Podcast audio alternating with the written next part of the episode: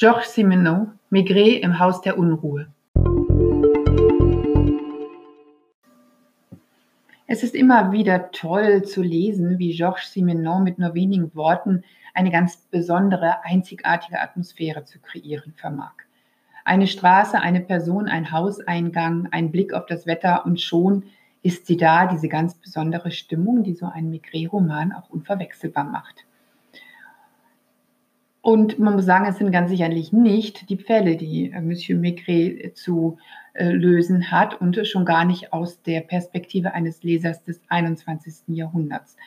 Diese Fälle scheinen doch manches Mal arg konstruiert zu sein und man muss sagen, dieser, das Verhalten dieses Kommissars ist auch inzwischen etwas altmodisch im Sinne von, dass er gerne auch so ein bisschen den Patriarchen herauskehrt, Frauen mit Kleines anspricht, wenn sie nicht gerade in der Hierarchie, in der gesellschaftlichen Stellung weit über ihm stehen. Also solche Dinge sind sicherlich nicht das, die Faktoren, die wir gerne lesen und die so fesselnd sind.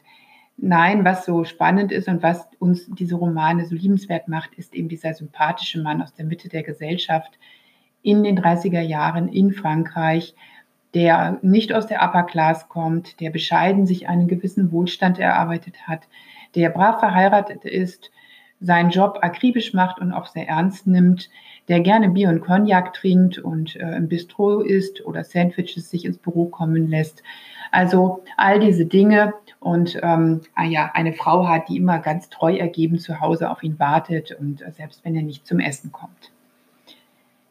Nun haben wir hier also ein Buch vorliegen, Migré im Haus der Unruhe, das als der nullte Fall von Migré gefeiert wird und nun auch erstmals auf Deutsch erschienen ist. Was hat es damit auf sich? Ähm, Georges Simenon hatte immer schon überlegt, einen Kriminalroman zu schreiben, ähm, bis er dann allerdings den Kommissar Migré ins Rennen geschickt hat, hat er sich erst einmal ausprobiert und hat unter seinem Pseudonym Georges Sim mehrere Kriminalromane, sogenannte, also eigentlich Vorläufer dieser Migré-Romane veröffentlicht. Es gibt äh, vier Geschichten, die als solche Vorläufer fungieren können. Und die vierte ist eben dieses Buch Migré im Haus der Unruhe. Es ist das erste Mal, dass Simenon, damals eben noch unter dem Pseudonym Georges Sim, diesem Kommissar mit Pfeife einen Namen gibt und ihm auch eine Hauptrolle gibt.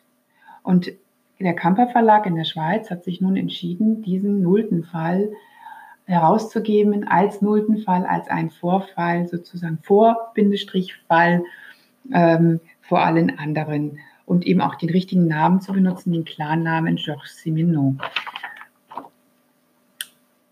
Dieser ähm, Fall ist ähm, ein bisschen wie, wie die, die späteren auch sind. Ähm, Migré sitzt abends noch im Polizeipräsidium, im Polizeipräfektur, in der Polizeipräfektur, bis als kommt eine junge Frau zu ihm, die behauptet, einen Mord begangen zu haben. Und dann, als er einen Moment nicht da ist, verschwindet. Er wird dann auch tatsächlich zu einem Mord gerufen, der genau in dem Haus stattgefunden hat, in dem diese junge Frau wohnt. Und ähm, anders als später ist hier der Migré noch nicht wirklich abgeklärt. Er äh, vergreift sich im Ton äh, im Sinne von dem vorher genannten Kleines und äh, ihm wird dann auch, die werden dann auch die Leviten gelesen von der Frau, die er so angesprochen hat, weil sie sich das nicht gefallen lässt. Er äh, verliert auch im Haus der, der verdächtigen Familie ein bisschen die Kontenance und fühlt sich überhaupt nicht wohl. Die Abgeklärtheit und Souveränität eines späteren Migré fehlt hier also noch ein bisschen. Nichtsdestotrotz ist es ein spannungsvoller und vor allem ein stimmungsvoller Roman, der durchaus auch äh, als Vorläufer, als erste Vorgeschichte noch vor Pietre der Lettre, der ja als eigentliches Debüt für die Migré-Reihe gilt, fungieren darf. Insofern macht es also wirklich Spaß, hier eine Neuentdeckung zu feiern und äh, wer Migré liebt, sollte sich dieses Büchlein nicht entgehen lassen. Georges Simenon, Migré im Haus der Unruhe, Kamper Verlag, Zürich 2019.